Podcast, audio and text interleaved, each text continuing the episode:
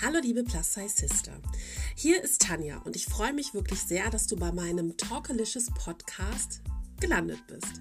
Heute geht es um das Thema toxische, narzisstische, schweres Wort, Beziehungen und warum für mich Selbstliebe und Selbstwert immer der Schlüssel ist für eine glückliche Beziehung und ich würde sogar behaupten, ein glückliches Leben. Let's go!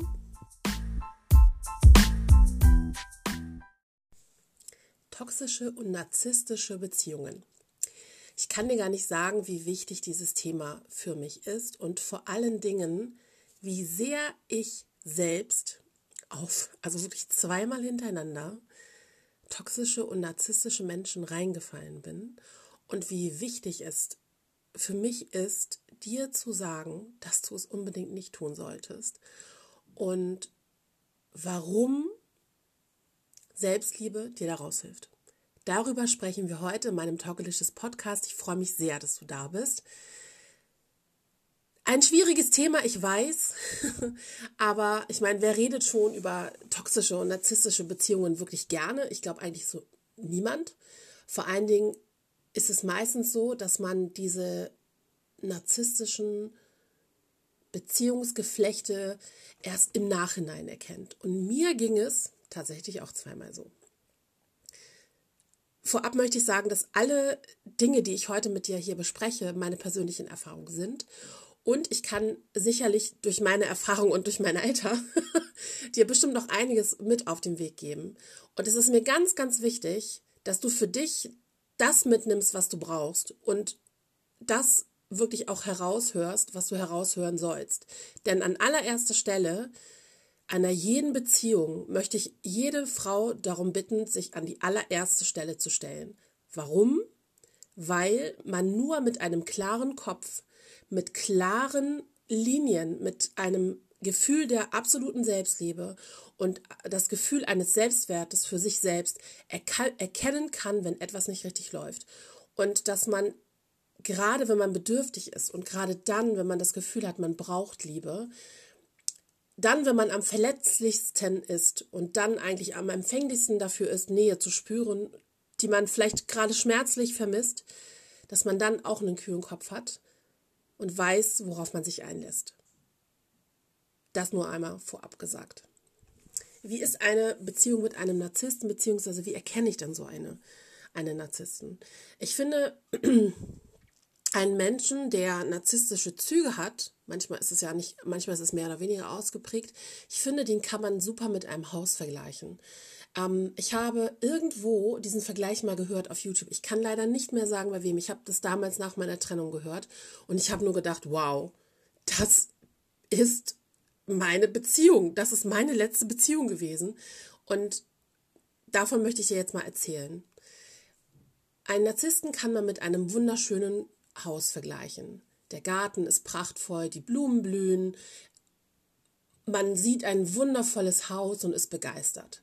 Man denkt sich, wow, es sieht einladend aus. Ich möchte hineingehen. Ich möchte dort wohnen. Ich möchte dort Freunde treffen. Ich möchte dort Spaß haben. Dann gehst du in dieses wunderschöne Haus hinein und siehst, dass Dinge fehlen, dass Dinge falsch platziert sind dass nicht kein nicht so diese warme liebevolle Atmosphäre, was ein Haus so irgendwie heimelig macht, das ist nicht da. Irgendwie ist es kühl und fremd und doch nicht so, wie du dir es gedacht hast. Wisst ihr, Narzissten sind für mich genau so. Im Außen sind es sehr eindrucksvolle Menschen. Sie können sehr viel über sich erzählen. Sie können sehr also stehen gerne im Mittelpunkt. Sie wissen eigentlich auf alles eine Antwort, sind für mich wahre Lebemänner, ähm, sehr beeindruckend und irgendwie einfach toll. Genau so war auch das Treffen mit meinem Ex-Freund. Also ich habe wirklich meinem, also einen meiner Ex-Freunde ähm, getroffen und dachte im ersten Moment, als er mit mir geschrieben hat, hatte ich so dieses Gefühl von, wow, dieser Mann hat sein Leben zusammen und ist irgendwie total toll und beeindruckend und so so weltgewandt und, und, und, und, und schlau und, und, und wirklich weiß auf alles irgendwie eine Antwort und er möchte mich. Dieses Gefühl hatte ich. Denn ich habe mich nicht als wertvoll er ersehen. Ich habe mich nicht als, als wichtig, als, ähm, als also wirklich lebendiges und liebenswertes Wesen gesehen, sondern ich habe mich einfach als liebebedürftiges Menschlein gesehen, das unbedingt Liebe wollte, das unbedingt Aufmerksamkeit für sich wollte und so sehr, ach, wie soll ich das sagen, wirklich so sehr sich nach Liebe gesehnt hat. So war ich vor zehn Jahren. Und dann war auf einmal da dieser Mensch, der für mich ganz anders war als alle anderen Männer vor ihm. Und letztendlich am Ende dann doch gar nicht. Das hat mich damals sehr beeindruckt und ich habe mich, obwohl ich auch Warnhinweise mitbekommen habe, also obwohl ich Warnhinweise gemerkt habe, ich habe sie rigoros ignoriert. Und das möchte ich dir gerne ersparen. Und das ist für mich eines der wichtigen Themen in meinem Talkalicious Podcast, in dem ich über Plus-Size-Dating spreche. Und ja, ich benenne es wirklich Plus-Size-Dating. Es hören mir auch andere Frauen zu, die nicht dick sind, das weiß ich. Aber ich möchte, und das ist, glaube ich, universell anwendbar, natürlich allen Frauen Mut machen, ihren eigenen Wert zu erkennen, ihre Selbstliebe äh, für sich zu entdecken oder auszubauen oder neu zu entdecken. Mm, aber ich möchte vor allen Dingen meinen Plus-Size-Schwestern Mut auf den Weg, wirklich Mut machen, auch wenn ich dieses Wort nicht mag, ihr wisst das, wenn ihr mir länger folgt. Ich möchte aber wirklich, dass dicke Frauen sich toll finden, dass wir nicht dieses, ähm, dieses Gefühl von Opferrolle haben, dass wir nicht das Gefühl haben, wir sind die zweite Wahl, wir sind die sichere Nummer, wir sind ähm, das sind wir alles nicht. Wir sind wie jede andere Frau gleichwertig zu behandeln, liebenswert, wunderschön und ich möchte eigentlich, dass es keine Unterschiede mehr gibt irgendwann. Aber ich weiß, es gibt genug Hemmungen beim Daten, gerade einer dicken Frau oder gerade von dicken Frauen. Ich weiß, es geht auch dicken Männern so, aber ich kann nur aus meiner dicken weiblichen Perspektive erzählen. Deswegen, Boys and Gents, sorry, wenn ich nicht auf eure ähm, Thematik eingehe, aber ihr könnt sicherlich auch für euch etwas mitnehmen aus diesem Podcast warum Datingregeln so wichtig sind. Ich glaube, man kann, indem man wirklich sich von vornherein klar macht, was man möchte, wo man hin will, was einem wichtig ist und wo man keine Kompromisse machen kann oder möchte, wenn man sie vielleicht in der Vergangenheit schon so oft gemacht hat. Wenn man das weiß und dann auf einem Narzissten trifft, und was man vielleicht überhaupt nicht mehr mag. Ich glaube, dann kann man das schneller erkennen. Und ich glaube, man steigt eher durch, wenn jemand einem letztendlich entweder unter, wie soll ich das sagen, ähm, nicht das Licht stehen möchte, das ist falsch gesagt, aber ich glaube, man erkennt, wenn eine Person dort ist und es nicht erträgt, wenn dein Licht heller scheint als seins. Ich glaube, man erkennt das schneller.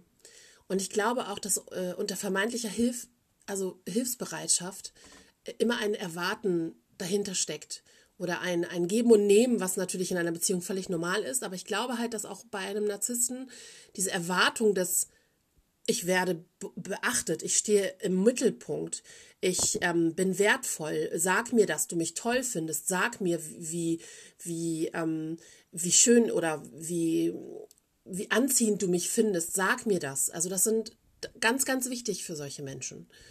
Und letztendlich glaube ich, dass diese eigenen erstellten Dating-Regeln, und ihr fragt mich jetzt immer wieder, welche das denn sind und ähm, wie, wie die aussehen, da kann ich euch sagen, na, natürlich kann man einige allgemeinen Regeln aufstellen, aber ihr müsst auch Regeln für euch selber definieren. Ihr müsst euch vielleicht mal aufschreiben, was ihr für einen Partner wollt.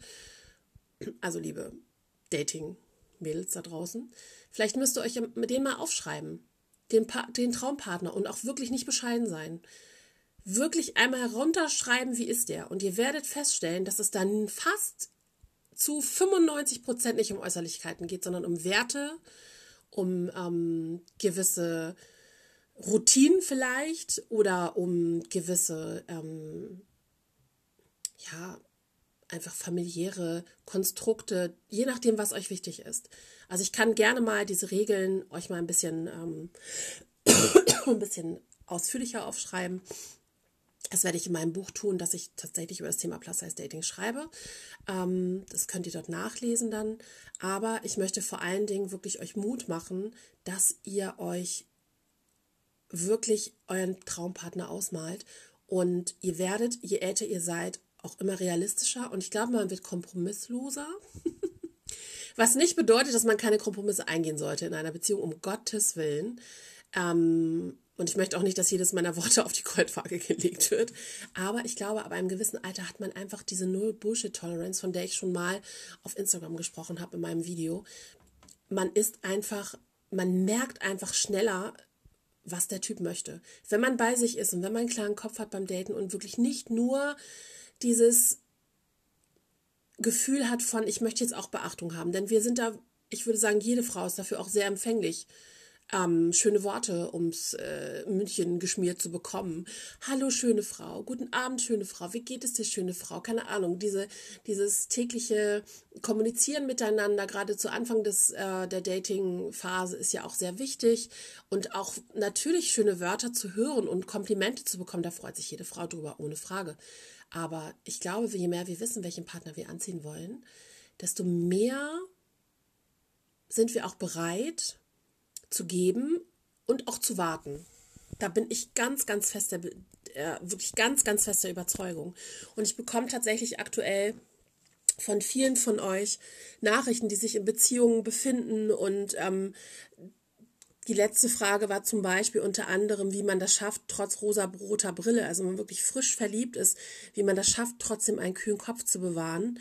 Ich kann sagen, Mädels, das ist wirklich schwer. Gerade wenn man total verliebt ist und wirklich lange, vielleicht nach längerer Zeit, längerer Zeit mal wieder Schmetterlinge im Bauch hat und sich wert, irgendwie, weiß nicht, so, so geliebt und, und, und begehrt fühlt, das sind alles tolle Dinge, aber ihr müsst trotzdem wirklich, und deswegen sage ich, sind diese Re Regeln oder diese Rules, diese Golden Rules oder diese Beschreibung eures Traumpartners oder den, des richtigen Partners so wichtig, damit ihr auch wirklich gucken könnt, ob dieser Typ diese Erwartungen erfüllt. Und das kann man nicht sagen, nachdem man den einmal getroffen hat. Meistens nicht.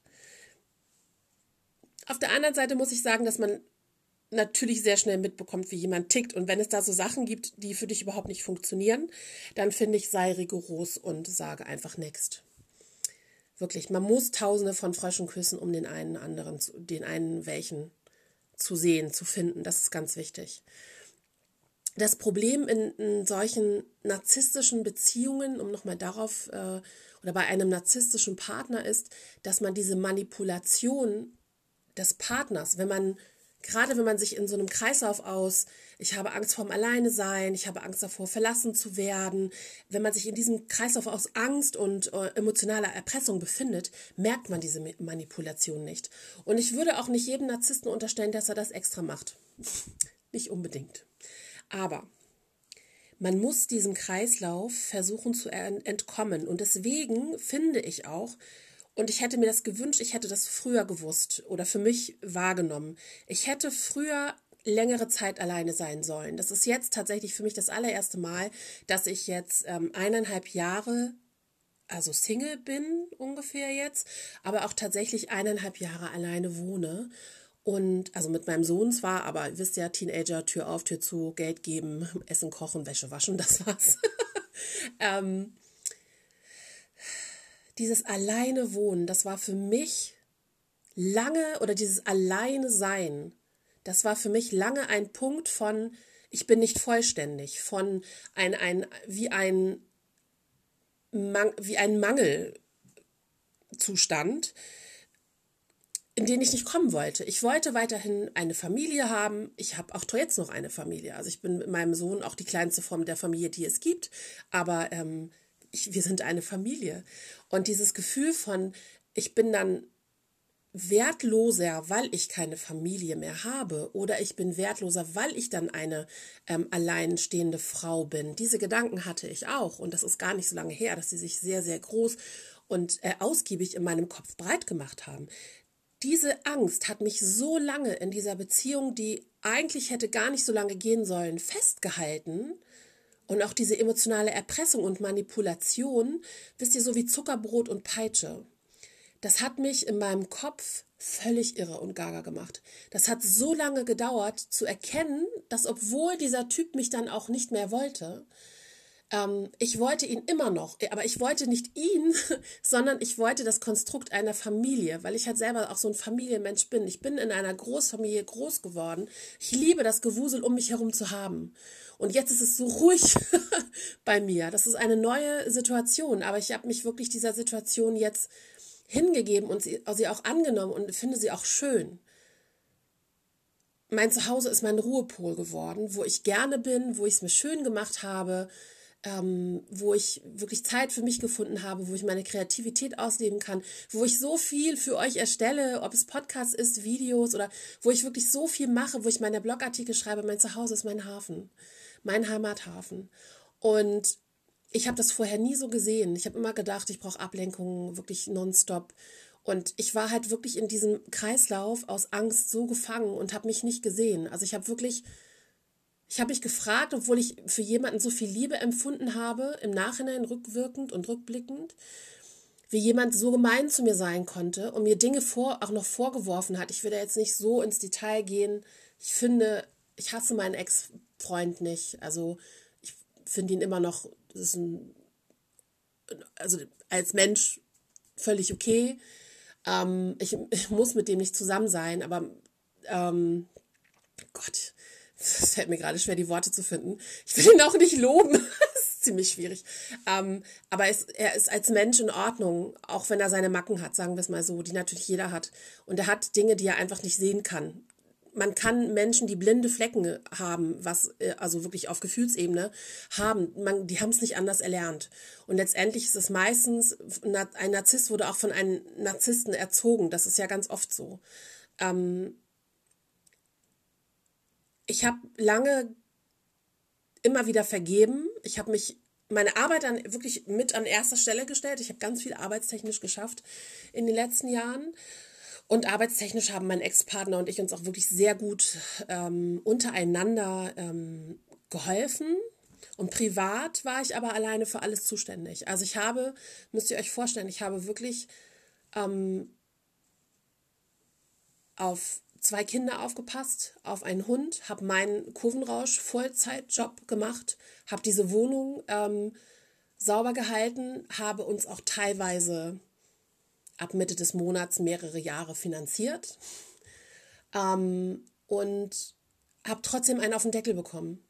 Wurde trotzdem, mir wurde trotzdem das Gefühl der Wettlosigkeit gegeben. Ich weiß, ich habe mir das auch ganz oft selber gegeben. Ähm, und ich hatte immer dieses Gefühl, ich kann es diesem Partner nicht recht machen. Und ich habe immer das Gefühl gehabt, ich muss mich diesem Partner anpassen. Oder dieses ultimative Sehen von, wie, du willst nicht campen gehen? Ähm, ich will eine Frau, die sich, wir haben, denn das führte dann zu solchen Diskussionen wie, hey, komm, klar, ich gehe mit dir campen, aber ich will meinen Lockenstab mitnehmen.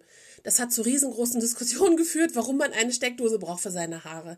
Aber wisst ihr, ich habe herausgefunden, ich hasse Campen. Ich hasse Camping. Ich bin 40, ich will nicht auf dem fucking Boden schlafen. Und ich mache das vielleicht gerne mal mit, um damit sich sein, mein Partner wohlfühlt. Aber ich habe mich in dieser Beziehung so verloren, dass ich am Ende gar nicht mehr wusste, habe ich irgendwelche Hobbys außer meine Arbeit? Was mache ich denn gerne? Wer bin ich denn? Was macht mich denn aus ohne meine Arbeit? Ich habe mich voll in meine Arbeit auf meine Arbeit konzentriert und habe ähm, völlig vergessen, wer ich bin. Und das hat diese letzte Beziehung mit mir gemacht. Wirklich zu sagen, äh, hat mir wirklich am Ende das Gefühl gegeben, dass ich alles versucht habe, für diesen Partner zu tun. Wirklich mit seinem Kind miterzogen, mein Kind, Hausarbeit, sein Hund. Äh, wirklich habe ich um alles gekümmert. Und am Ende kriege ich wirklich auch noch dann, also auch noch finanziell und am Ende bekomme ich äh, sozusagen äh, einfach ein, wie soll ich das sagen, wir passen nicht mehr zueinander, ich habe keine Lust mehr, ich schaffe das nicht. Ähm, und der Typ hat sich dann auch noch mit irgendeiner Ex-Freundin, die zufällig hier in der Nähe wohnt, ähm, wieder angebandelt. und und sich auch mit ihr getroffen und mir zwischendurch erzählt, dass es natürlich nur alte Sachen gäbe, die zu besprechen wären. Und ich habe so viel mitgemacht in dieser Beziehung, Leute. Ich habe wirklich so darunter gelitten und fühlte mich am Ende, währenddessen, während ich diesen Mann mit aufgebaut habe und also finanziell getragen habe, ihm wertvolle Worte mitgegeben habe, habe ich mich gefühlt wie ein Stück Scheiße. Wie ein Stück, wirklich, ich habe mich gefühlt, als hätte man mein Herz rausgerissen. Jetzt kriege ich immer noch Gänsehaut, wirklich, das ist furchtbar. Als hätte man mein Herz rausgerissen, es wirklich einmal in tausend Stücke zerfetzt, drauf rumgetrampelt, hätte es mir wieder reingesteckt und mir dann noch eine Rechnung geschickt, weil man sich die Hände schmutzig gemacht hat. Keine Ahnung. So fühlte ich mich. Und dieses Gefühl, das war völlig losgelöst. Also es war einfach, ich kann es nicht beschreiben. Also ich hatte das Gefühl, ich brauche diesen Menschen in meinem Leben, trotz alledem, was, was er, ähm, wir hatten nicht nur schlechte Zeiten, muss ich, muss ich jetzt mal sagen. Wir hatten auch viele schöne Zeiten und auch viele gemeinsame Dinge dann irgendwann. Aber ähm, dieses Gefühl von, ich kann, ich muss ihm alles recht machen. Wir können nur seine Musik hören. Wir können nur dorthin, wo er Urlaub machen möchte. Mein Fünf-Sterne-Hotel, was ich mir gewünscht habe, ist scheiße und oberflächlich. Ähm, oder so, es gab kein dazwischen. Und für mich gibt es schon lange nicht mehr schwarz und weiß. Für mich gibt es wirklich auch ein dazwischen. Und ich glaube, wenn man diese Werte erkennt und dieses dazwischen sich erlaubt in einer Beziehung, dass eine Beziehung halt nicht perfekt sein muss. Also das ist mir ganz wichtig. Eine Beziehung muss nicht perfekt sein, aber sie muss passend für mich sein. Ähm, wenn man das erkennt und wirklich seinen Selbstwert wahrnimmt und weiß, sofort sollten bei einigen ähm, gewissen Aktionen die, die ähm, Alarmglocken läuten. Wenn man das weiß und da achtsam ist, dann glaube ich, findet man den richtigen Partner. Und deswegen ist für mich Selbstliebe, Selbstwert da immer der Schlüssel, wirklich beim, bei, im Alltag, im Berufsleben, ähm, wirklich für sich einstehen, wissen, wer man ist, was man wert ist. Also diese, diese tägliche Manipulation, die wir alle irgendwie ausgesetzt sind. Ähm, und auch dieses immer, ich bin so ein People-Pleaser, ich bin immer so jemand, ich will immer Harmonie haben. Das muss nicht immer sein. Es kann auch mal richtig knacken und scheppern im Karton. Das ist völlig in Ordnung. Aber ich möchte wirklich mit, mit meinen Themen aktuell, die mir wirklich sehr wichtig sind, euch wirklich darauf hinweisen, dass wenn jemand euch scheiße behandelt, der behandelt euch in zehn Jahren immer noch scheiße. Und ich weiß, das Thema Fremdgehen und so weiter. Ich wurde in jeder meiner Beziehungen betrogen. Ich bin nicht ein einziges Mal nicht betrogen worden. Ich weiß, Monogamie ist für nicht alle ein, ein, ein, ein Zustand, aber ich möchte monogam sein. Und ähm, Polyamorie ist für mich, ich kann mir das gar nicht vorstellen. Ich weiß nicht, ob ich dazu katholisch bin, keine Ahnung. Ich bin katholisch erzogen worden, also wirklich erzkatholisch. Meine Mutter hat einen polnischen Hintergrund. Ähm, für die, die mir länger folgen, die wissen das. Also ich habe wirklich gewisse Werte mitbekommen, also gerade was Familie angeht, die sind mir einfach so wichtig. Und ähm, für mich wirklich würde mich jemand noch einmal betrügen. Für mich wäre die, wär die Beziehung dahin. Ich habe zweimal, also beim ersten Mal habe ich nicht versucht äh, nachzugeben. Da habe ich dann tatsächlich, da sind zu viele Dinge vorgefallen, habe ich den Schlussstrich gezogen. Beim zweiten Mal wurde ich einmal betrogen und eigentlich, also der Typ war noch nicht mal hier raus aus der Wohnung, er hat schon mit, dem, mit der nächsten angebändelt und, und immer wieder, wisst ihr, so eine Sache, wenn jemand immer wieder in der Beziehung Bestätigung sucht, wenn jemand immer wieder Bestätigung braucht von anderen, dann stimmt mit dieser Person etwas nicht. Wenn jemand immer im Mittelpunkt stehen muss oder im, wirklich immer Bestätigung von allen Seiten braucht, dann ist irgendwas in diesen Menschen kaputt. Man muss sich selbst genug Bestätigung sein. Man muss sich selbst lieben können. Man muss sich selbst Wert geben wenn du dir diesen Wert nicht geben kannst, dann gibt ihn dir keiner. Denn dann machst du dich immer abhängig von anderen. Dann landest du immer wieder in diesem gleichen Kreislauf aus Angst und äh, vor dem Alleine sein oder generell Angst davor, verlassen zu werden. Du landest in diesem manipulativen, schwieriges Wort, ähm, Kreis und kommst da nicht mehr raus.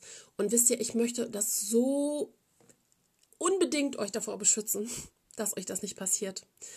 Denn ganz ehrlich, und in der Gesellschaft wird uns dicken Frauen gesagt, wir sind zweite, dritte Wahl. Wir sind niemals die erste, wir sind niemals die begehrenswerte, schöne, attraktive, dicke Frau. Es wird uns ganz oft gesagt, wir sind, ich weiß es nicht, wir sind ähm, die, die, die zweite Wahl oder wir sind the safe haven, also so sowas, sowas wie sichere Nummer oder ähm, keine Ahnung. Das stimmt nicht es wird uns von der Gesellschaft, man muss es ja selber für sich nicht so übereinnehmen, aber wir bekommen von der Gesellschaft letztendlich, letztendlich auch nichts anderes vermittelt. Dicke Frauen sind in, zumindest in Deutschland in den Medien ganz selten attraktiv, erfolgreich und wenn überhaupt sichtbar. Und eine dicke Frau, so wie meine Konfektion, ist in den Medien eigentlich so gut wie gar nicht sichtbar. Also das darf man nicht vergessen und ähm, umso wichtiger ist es, unseren Selbstwert aufzubauen und es tatsächlich auch so zu leben. Das ist für mich ganz, ganz wichtig. Wisst ihr, eine narzisstische, toxische Beziehung macht euch kirre im Kopf. Sie macht euch, sie verwirrt euch. Man kann recht, im Recht sein. Der Partner schafft es, im Streit euch am Ende den, den schwarzen Peter sozusagen zuzuschieben, ähm, euch das Gefühl zu geben, ihr seid schuld, obwohl es vielleicht um was ganz anderes ging. Das schaffen Narzissten. Und man fühlt sich wirklich danach einfach nur fertig.